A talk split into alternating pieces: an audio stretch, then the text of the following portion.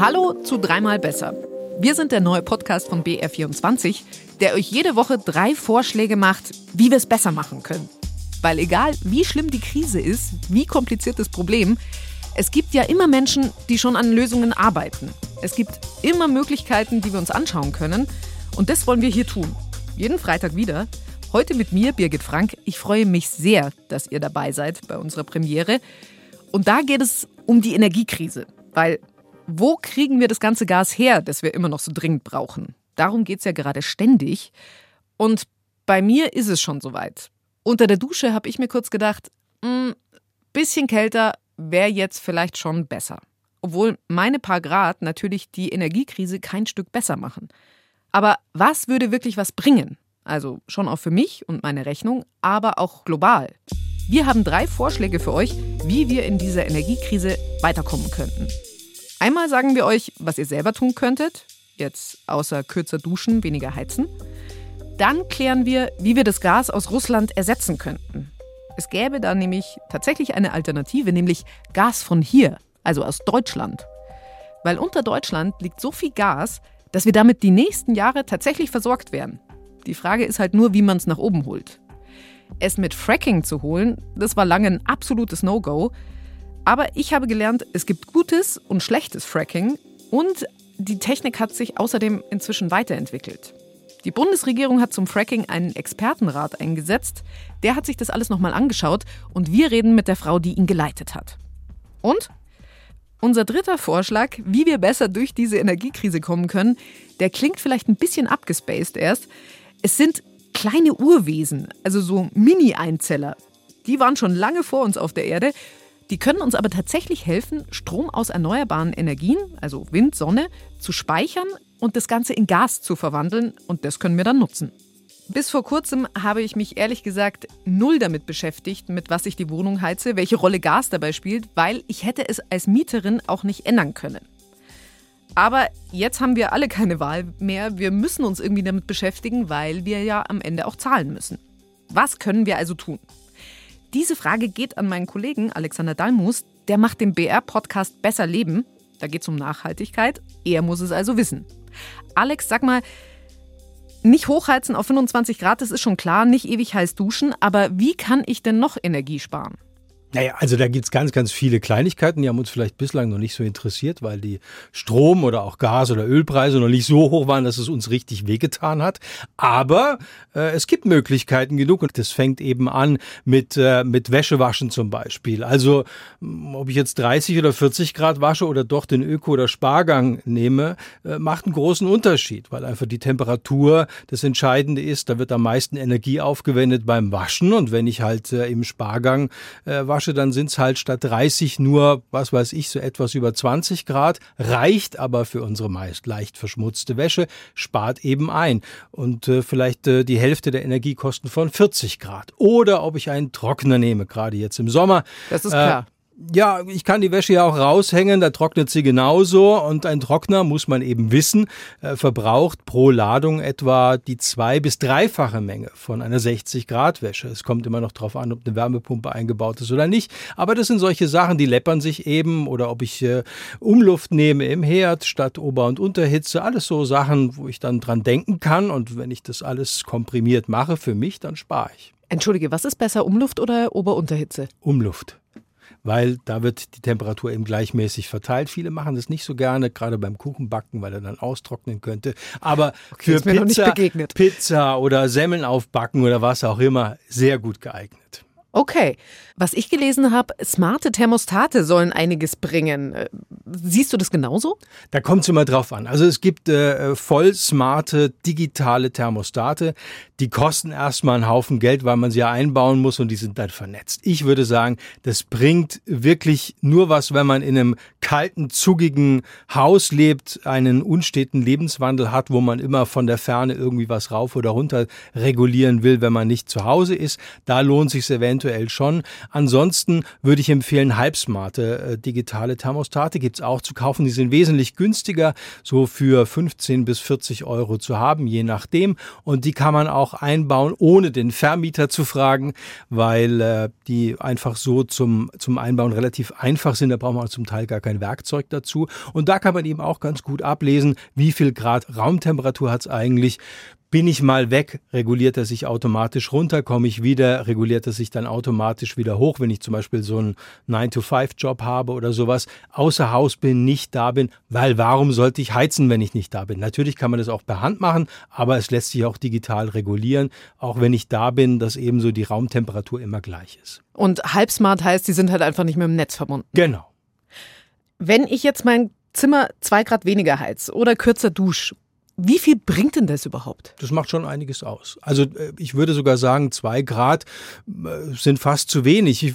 Also jedes Grad weniger kann man sagen, spart fünf bis sechs Prozent der Heizkosten.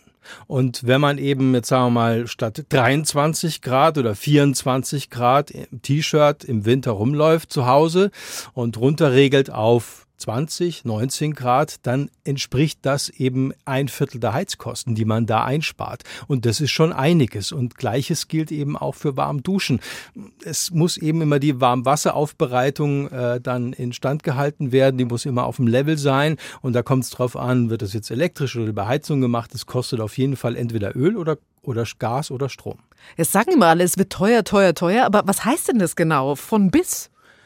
Das lässt sich so einfach gar nicht sagen. Das ist ja sehr individuell, weil, weil einfach die, die Heizproblematik ganz unterschiedlich ist. Manche haben zu Hause eine Hackschnitzel oder vielleicht eine Pelletheizung. Manche haben äh, Gas oder, oder äh, Öl. Das ist in Bayern die verbreitetste Art und Weise. Also drei Viertel aller Haushalte heizen entweder mit Öl oder mit Gas.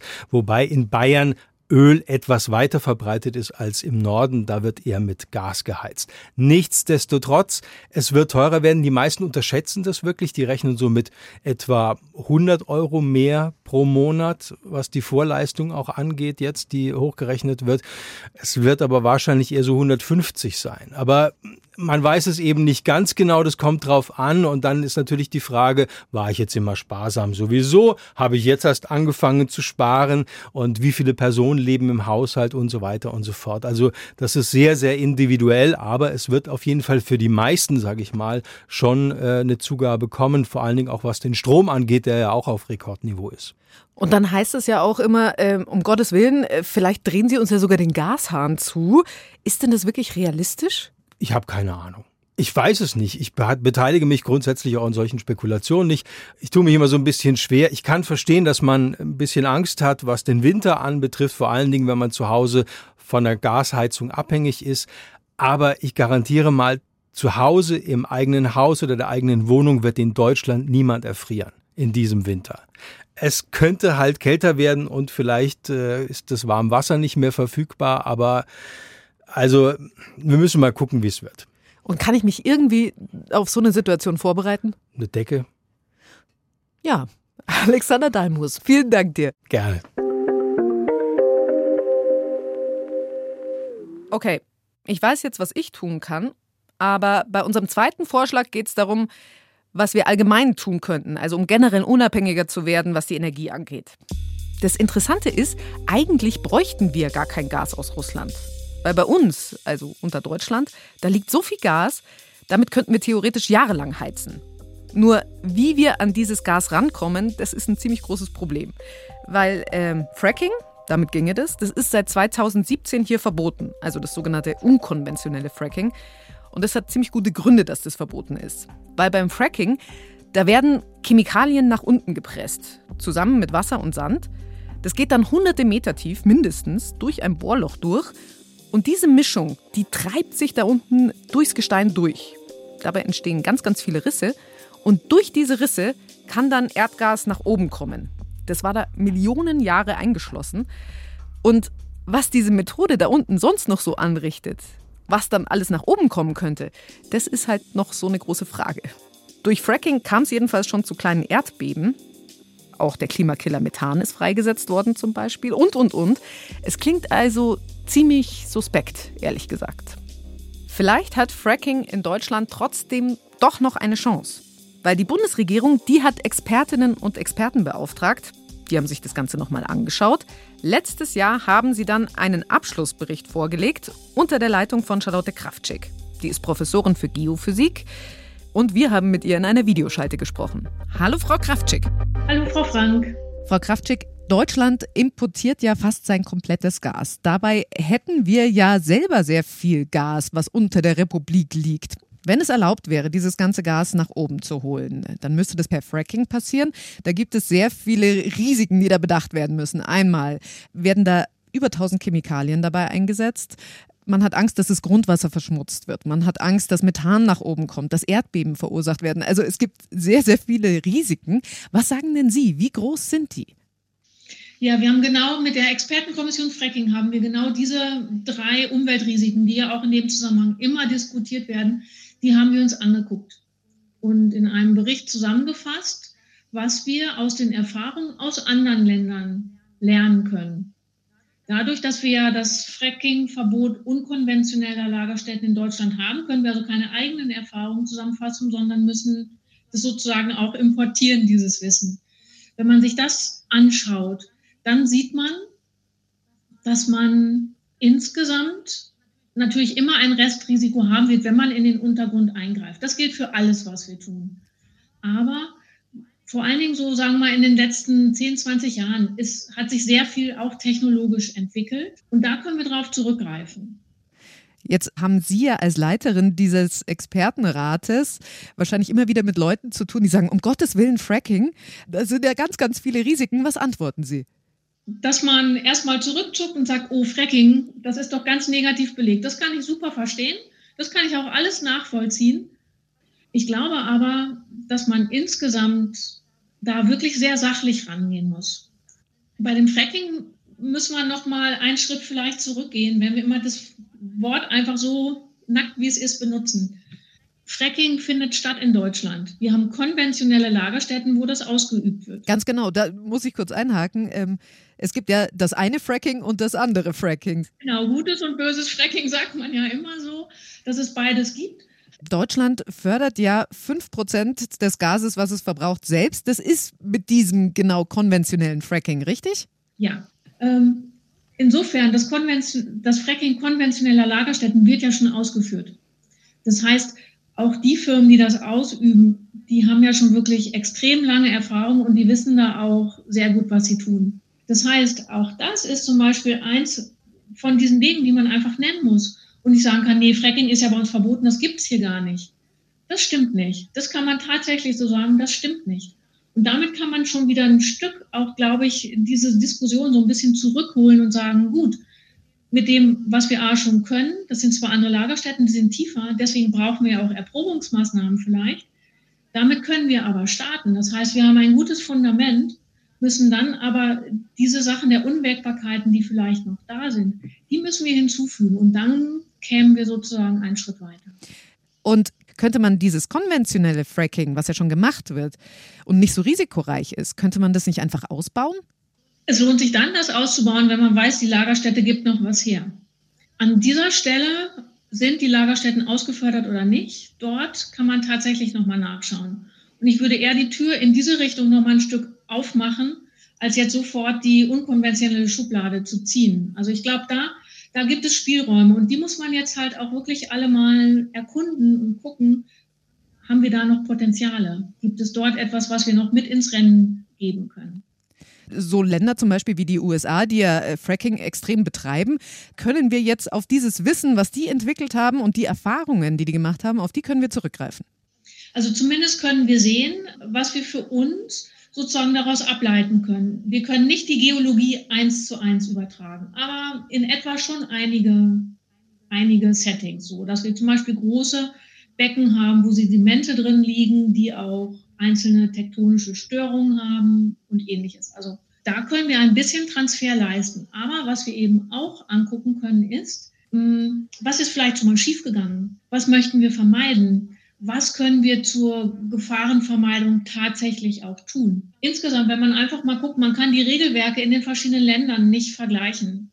Jedes Land hat eigene Gesetzgebung, eigene Gesetze, eigenes Bergrecht und, und, und. Also das, das kann man auch EU-weit schon nicht, nicht wirklich eins zu eins vergleichen. Wenn man aber diesen, diesen Vergleich mal zieht, haben wir, glaube ich, schon sehr gute Regelungen insgesamt in Deutschland, die vorgesehen sind, wenn man zum Beispiel eine Bohrung niederbringen will in den Untergrund.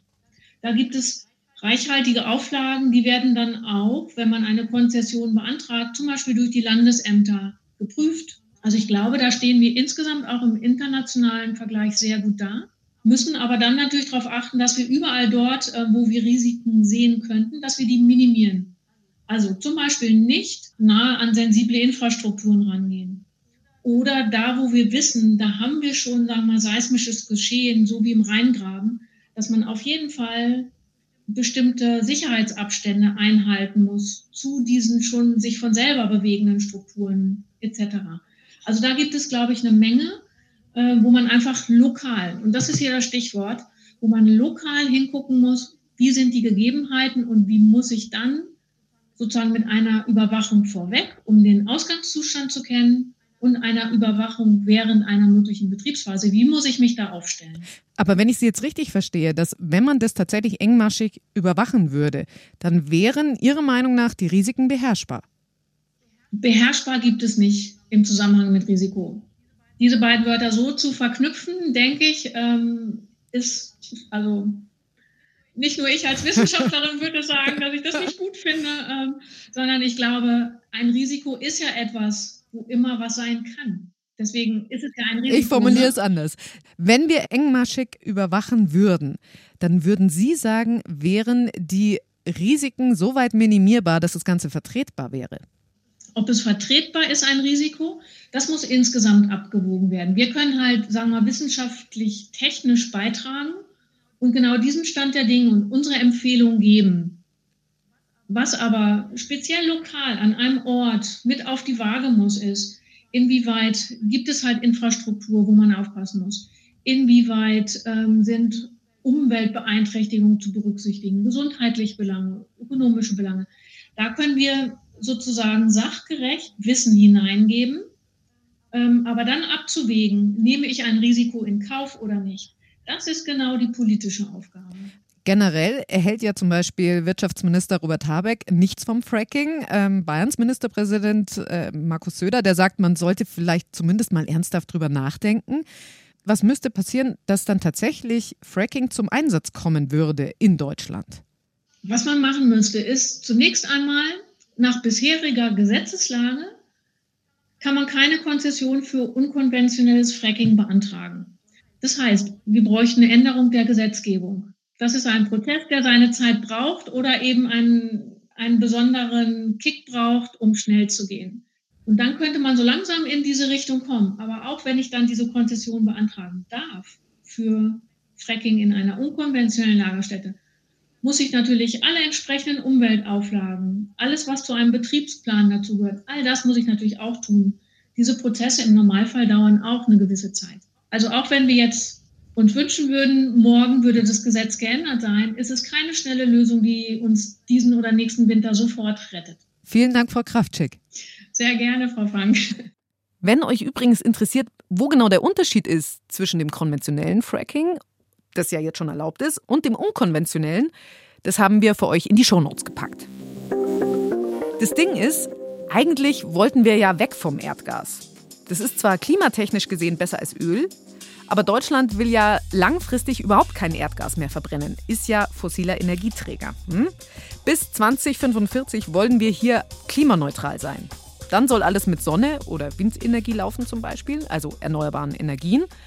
Aber da ist ja immer die Frage, was ist, wenn gerade nicht so viel Sonne scheint, wenn gerade nicht so viel Wind weht? Und genau dann kommt unser Lösungsvorschlag Nummer drei ins Spiel, nämlich die Miniwesen aus der Urzeit.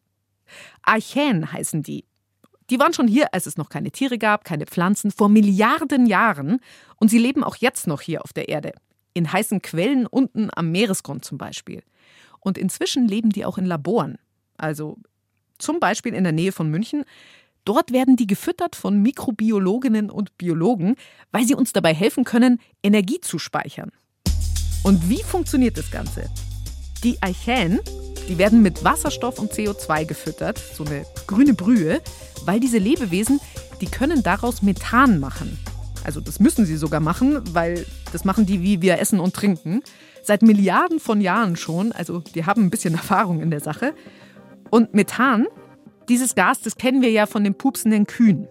In der Atmosphäre ist es sehr schädlich, aber das grüne Methan, das diese Archäen in den Laboren produzieren, das kann man direkt ins Gasnetz einspeisen und die Haushalte damit versorgen, genau wie mit Erdgas.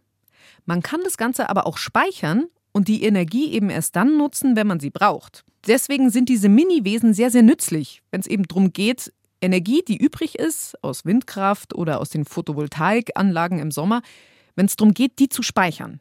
Power to Gas nennt man diese Methode. Man nimmt Power, also den Strom, der übrig geblieben ist, und den verwandelt man in Gas, also erstmal in Wasserstoff und dann eben in Methan.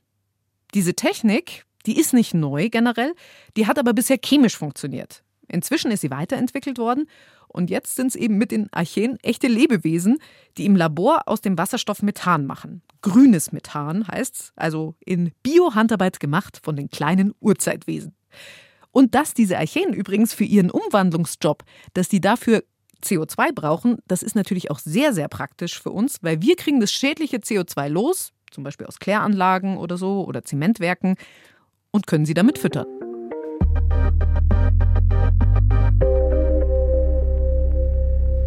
Falls ihr euch jetzt fragen solltet, äh, bringen uns diese Einzeller wirklich weiter in Sachen Gaskrise?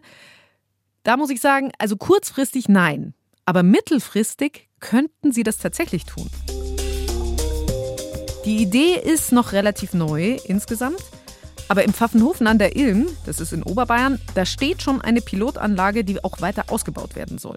Und nicht nur hier, in Österreich, in der Schweiz, in den USA, Dänemark, den Niederlanden, da überall gibt es solche Anlagen oder sie entstehen gerade. Und die nehmen dieses Biomethan aus den Archäen und wollen es tatsächlich ins Gasnetz einspeisen. Auch die EU, die will in Zukunft mehr grünes Methan im Netz haben. Und da könnten diese Mini-Urzeitwesen tatsächlich noch einen richtigen Hype haben. Das war dreimal besser. Wenn ihr uns Feedback geben wollt zu dieser ersten Folge, da freuen wir uns sehr, sehr. Einfach per Mail an dreimalbesser.br.de. Da könnt ihr auch sehr, sehr gern Vorschläge hinschicken, was euch zum Beispiel mal interessieren würde. Und natürlich ein paar Sterne, auch ein Abo, helfen anderen, diesen Podcast zu finden. Nächste Woche hört ihr dreimal besser mit meinem Kollegen Kevin Ebert.